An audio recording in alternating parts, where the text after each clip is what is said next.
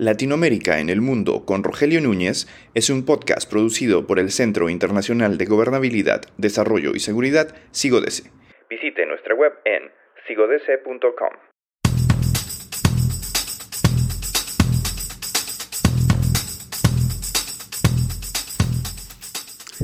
Cuba vive el peor momento del triunfo del castrismo en 1959 la crisis económica social es comparable a la de los 90, pero en aquel momento todavía vivía Fidel Castro, cuyo carisma y liderazgo eran capaces de canalizar cualquier tipo de malestar.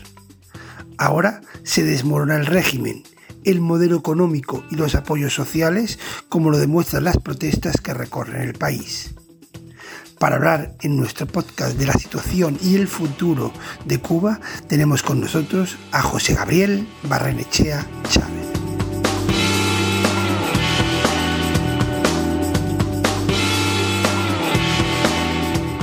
Pues tenemos con nosotros a José Gabriel Barrenechea, que conoce perfectamente lo que está ocurriendo al interior de la isla de Cuba. Y bueno, la primera pregunta que querríamos hacerte y primero agradecerte tu presencia en este podcast de CICODS, la primera pregunta sería, ¿cuál es la situación que se está viviendo en Cuba? Eh, bueno, muchas gracias por la oportunidad de poder eh, conversar por aquí. Mm, la situación en Cuba hoy día en cuanto a la, no sé si me, se refiere a la situación económica, la situación económica es complicada en Cuba desde, desde la caída del campo socialista y de la pérdida de, de, la relación económica que mantenía Cuba con, con, la Unión Soviética, es muy complicada. Y mucho más luego de la pandemia con, con la desaparición de, del turismo internacional, el descrédito que está teniendo los servicios médicos en Cuba, fundamentalmente después de la pandemia, los resultados muy desfavorables que tuvo Cuba en el enfrentamiento a la pandemia, eh, posiblemente solo a nivel de Bulgaria, por ejemplo, países como Bulgaria que lo tuvieron muy mal, o Perú, acá en las Américas. Eh, la situación es complicada, muy complicada. Eh, hay carencias de prácticamente todo. En este momento es que el servicio eléctrico al interior del país está, está teniendo un poco más de estabilidad, pero hasta hasta inicios de este mes, eh, la inestabilidad era prácticamente total. O sea, todos los días había, había varias horas de apagón que podían en algunos lugares llegar a ser de 15 horas. Eh, la alimentación tiene serias dificultades. O sea, aquí eh, normalmente hay un... normalmente el Estado suministra una cantidad de, de, alimentos que han venido disminuyendo desde los años 90 y que ahora han vuelto a disminuir en estos últimos meses. Esa es la situación en cuanto a lo económico, en cuanto a lo político, una situación muy complicada. O sea, tenemos prácticamente eh, un millar y medio de presos políticos, dicen algunos, entre un millar y un millar y medio de personas que están detenidas por, problemas políticos. Eh, acaba de entrar en vigor la nueva, el nuevo Código Penal que criminaliza casi, casi toda, toda actividad que no esté que no esté dentro del, del Estado cubano. O sea, el Estado cubano se, tiene la, es un Estado totalitario como tal y tiene la, la, pretensión de ser prácticamente el intermediador entre los individuos y en este caso, eh, en, en, casi todo, incluso hasta en lo cotidiano en determinada época, en los años 80, ahora ya no, pero, pero esa es la, la, la situación que tenemos hoy día acá en, en Cuba, una situación bastante complicada, eh, con infraestructuras prácticamente colapsadas, servicios que prácticamente no, el Estado que, que se, se, arroga prácticamente el, eh, la función, esa función de ser prácticamente el que lo da todo, el que lo, no, en este momento no tiene esa, esa posibilidad. Yo, también quería eh, que me contara un poco la situación, digamos, de contestación al régimen, porque sin duda desde hace un año, por lo que yo tengo entendido, se están repitiendo constantes eh, protestas a lo largo de la isla. ¿Es así? Sí, sí, se mantiene el nivel de protestas, aunque no al nivel que llegaron a estar en el año 2021. Ha habido, el, ha habido dos hechos fundamentales que han tenido que ver con, con, la, con la situación en Cuba, que es la, el, el enorme flujo migratorio que estamos teniendo en este momento. En este momento están emigrando del país, eh, han emigrado hacia los Estados Unidos en el último año, desde la apertura del 15, el 15 de noviembre del año pasado, han emigrado más de 200.000 personas y la emigración no solo va dirigida hacia los Estados Unidos. Eh, prácticamente los emigrantes son fundamentalmente personas que, que, lideraron la, la, protesta social en Cuba Ha habido una gran cantidad de, opositores que han salido del país, del país y, eso ha disminuido un poco el, por lo menos la cohesión de la protesta. La protesta sigue siendo, sigue siendo una protesta, eh, pero fundamentalmente muy espontánea. Es una protesta que llega porque las condiciones de vida realmente son, son ya muy difíciles y las personas eh, en un momento determinado explotan, tienen una explosión y, ocurre.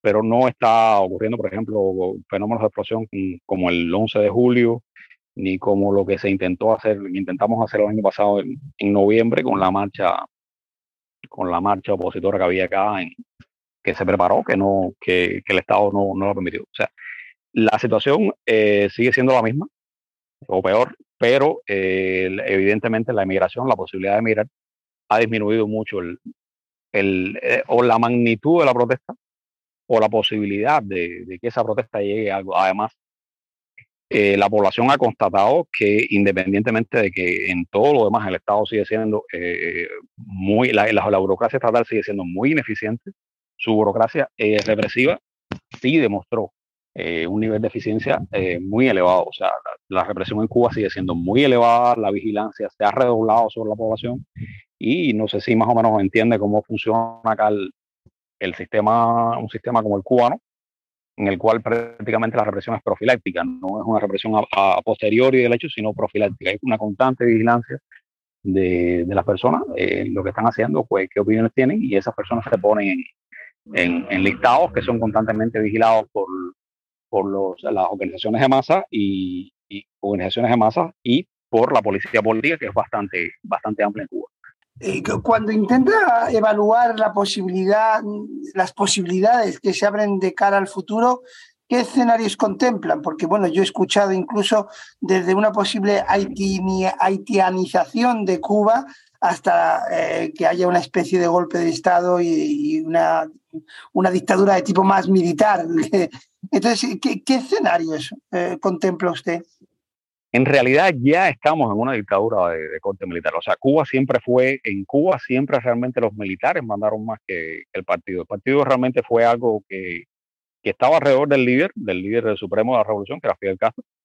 Eh, pero, pero el partido realmente no era, o sea, le daba la, visión, o sea, la, imagen hacia el exterior y hacia el interior de que era un sistema de, de un tipo socialista pero realmente los militares siempre tuvieron el poder en Cuba, o sea, los militares siempre han, han tenido la, la, la, mano fuerte en Cuba. En este momento, eh, la dependencia de quienes gobiernan de los otros represivos es evidente, o sea, que realmente los que mandan eh, son los, los que están a cargo hoy día de los órganos represivos, aunque, aunque no, no hayan llegado a ese punto de dar un golpe de Estado ni estén, pero realmente los que están en el poder necesitan tanto de ellos que realmente los que deciden la política en Cuba eh, son los, son los militares, fundamentalmente los militares del, sector o el conglomerado de la inteligencia, o sea, la seguridad del Estado, la contrainteligencia militar, que condiciona y que, que, determina quiénes, quiénes llegan al poder. Probablemente eso esté teniendo algunas, eh, algunos, algunos intentos de movimiento en algunos sectores del gobierno cubano eh, hacia un acercamiento con los Estados Unidos y una serie de medidas, por ejemplo, una liberación de los presos políticos, eh, en general, la situación es muy compleja, es muy compleja en Cuba. Mientras no ocurra algo más, eh, no, no hay una, una, claridad de que, de, que, de que, pueda haber un avance en alguna, en alguna dirección. La de la haitianización sí sería la, la, el resultado del mantenimiento del actual status quo. O sea, si, si se mantiene el status quo, no hay, no hay prácticamente forma. La oposición eh, no tiene, los opositores no tenemos manera de, y la población no tiene manera de, en este momento, de enfrentar al, aparato represivo del régimen. El régimen tampoco tiene posibilidades de, lograr hacer lo que desea hacer y lo que, lo que él no está dispuesto a renunciar, o sea, a ser el, prácticamente el, el, dueño total del país o la persona o, el, o el, intermediador entre, entre toda relación entre los individuos.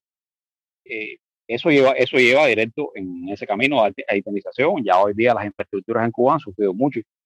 Las carreteras están a, un, a la carretera, el sistema hidráulico del país, la, eh, todo, todo, todo está en muy, en muy mal estado, empezando por el sistema electroenergético nacional, que bueno, eh, eh, ahora en estos días no sabemos cuáles son las... Ha habido menos apagones, pero ha estado durante meses y durante los últimos, prácticamente el último año y medio, ha estado eh, teniendo pues, mm, faltas de, de, niveles de energía bastante considerables.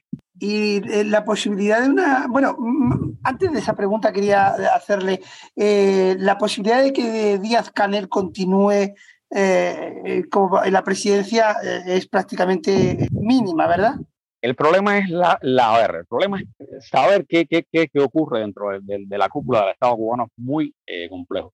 Díaz Canel puede permanecer eh, perfectamente al, al, frente del país y ellos pueden presentarlo porque realmente eh, el sistema electoral aquí no, no, no, lo lleva a una elección. Si, si, si, probablemente él tuviera que presentarse a una elección o por lo menos a un plebiscito, le explico cómo es que, cómo es que ocurre el, eh, la elección de presidente en Cuba según nuestra actual ley electoral, que realmente en esencia es la misma que teníamos ante, anterior, desde los años 90. La, la, pero son electos a la Asamblea Nacional un grupo de diputados por sus circunscripciones en un sistema de, de, votación muy complejo en el cual es prácticamente imposible, una lista que sea, esa lista prácticamente es imposible que, que sea derrotada, porque incluso el voto, el voto contrario a la lista a cualquiera de los que, o sea, usted no va a elegir en esa lista entre los diputados, sino que usted simplemente va a apoyar esa lista. Eh, todos tienen un puesto en, en la Asamblea Nacional, usted lo que va a es simplemente en esa lista decir, sí, yo apoyo a los tres, que los tres tengan su puesto. Aparentemente es una competencia, no es una competencia. En ese sentido, si usted pone, como ponen ellos, que el voto, eh, o sea, el que, no vota, el que no marca, no es voto válido, como está reflejado en la, en la ley electoral, eh, evidentemente es prácticamente imposible que esa, que esa lista pierda. Esas personas van a la Asamblea Nacional, la Asamblea Nacional se reúne, una comisión de candidaturas que está compuesta por las seis principales organizaciones políticas, o sea, organizaciones paraestatales cubanas, CDR, UJ, eh, FMC, eh, UJC, ANAP, o sea, una serie de, de organizaciones eh, paraestatales, presentan una propuesta de candidatura a la Asamblea Nacional. En este caso, una sola persona que sería en este caso el presidente, aunque tienen también otras propuestas. Pero bueno, vamos a concentrarnos en el presidente. La asamblea entonces se reúne y vota esa, esa propuesta. En esencia, esto, eh, después de eso no hay ningún paso. Ya no hay ningún paso, simplemente es, es electo presidente por la asamblea. Evidentemente es, es prácticamente imposible que, que, que sea derrotado en su circunscripción si él se presenta y en la asamblea, la asamblea vota por unanimidad. Las únicas, los únicos votos que no ha tenido por unanimidad fueron en el año 2008, cuando hubo la, la transferencia de poder de Fidel a Raúl, o sea, Fidel no se presentó y después de eso no, no han vuelto a ocurrir. O sea, hubo eh, personas que no votaron por la candidatura de ciertas personas, por ejemplo, de Machado Ventura, o en ese momento uno de los vicepresidentes del país, pero, pero en general eh, sí, sí, lo, sí, sí, sí, hubo, después no, no, se, no se volvió a repetir. O sea, que realmente volverlo a presentar no tiene ningún inconveniente para ellos porque no hay mecanismos realmente de la población. O sea, la, las elecciones no son tales, no hay tal elección, es, un, es prácticamente un, un, proceso plebiscitario que en el caso del presidente no se hace al final, o sea, la asamblea ya lo aprobó, una asamblea que siempre en este, en este, en este momento es, eh, mantiene la posición unanimista y, y, y no hay ese problema. Yo sí creo que ellos van a presentar de nuevo a, Díaz Canel, porque no hacerlo implicaría buscar otros candidatos y implicaría divisiones en la cúpula, en la cúpula de poder. O sea, en este momento ponerse a buscar a alguien más cuando ya no hay eh, una persona que lo, que lo designe como Raúl Castro. O sea, todavía Raúl Castro puede designar a alguien, pero ya tienen, vamos, ya tiene una edad ya un poco complicada para que, lo, para que realmente lo, lo puede hacer. Me parece que sería un poco complejo. Yo creo que él sí se va a presentar, o sea, lo van a presentar de nuevo como presidente. Van a evitar que haya divisiones en, la, en, el, en el poder y él va a estar de nuevo eh, siendo propuesto como presidente de las cosas, propuesto la, por la Comisión de Candidatura y aprobado por la Asamblea Nacional por unanimidad. Si hubiese un, si, si la Constitución o la ley electoral este, incluyera un paso en que, en que fuera a plebiscito popular, con seguridad no ganaría. Pero es que eso no existe. Y en su circunscripción es prácticamente imposible derrotarlo por la, actual ley electoral, que como le explico, el, el, lo que se hace es ratificar a cada persona en un, en, puesto legislativo y el voto que no se hace, o sea, el voto que no se marca ahí, se declara nulo. O sea, que el único voto que es válido es el voto que se hace por uno o por varios. Prácticamente es imposible en ese sentido que uno de los miembros de la lista que se presente no, no esté. Por tanto, yo creo que sí, sí lo van a presentar para evitarse problemas de división de, poder, o sea, problemas de luchas de poder que tendría que haber en este momento. Eh, y no creo que, se presente otra candidatura. O sea, en abril, el que debe estar siendo electo de nuevo presidente de la República es Miguel Díaz Canel. Perfecto, pues eh, don José Gabriel Barrenechea, le agradezco muchísimo esta visión que nos ha dado sobre la situación de Cuba y le deseo muchísima suerte. Gracias, gracias por acá. Bueno, muchas gracias.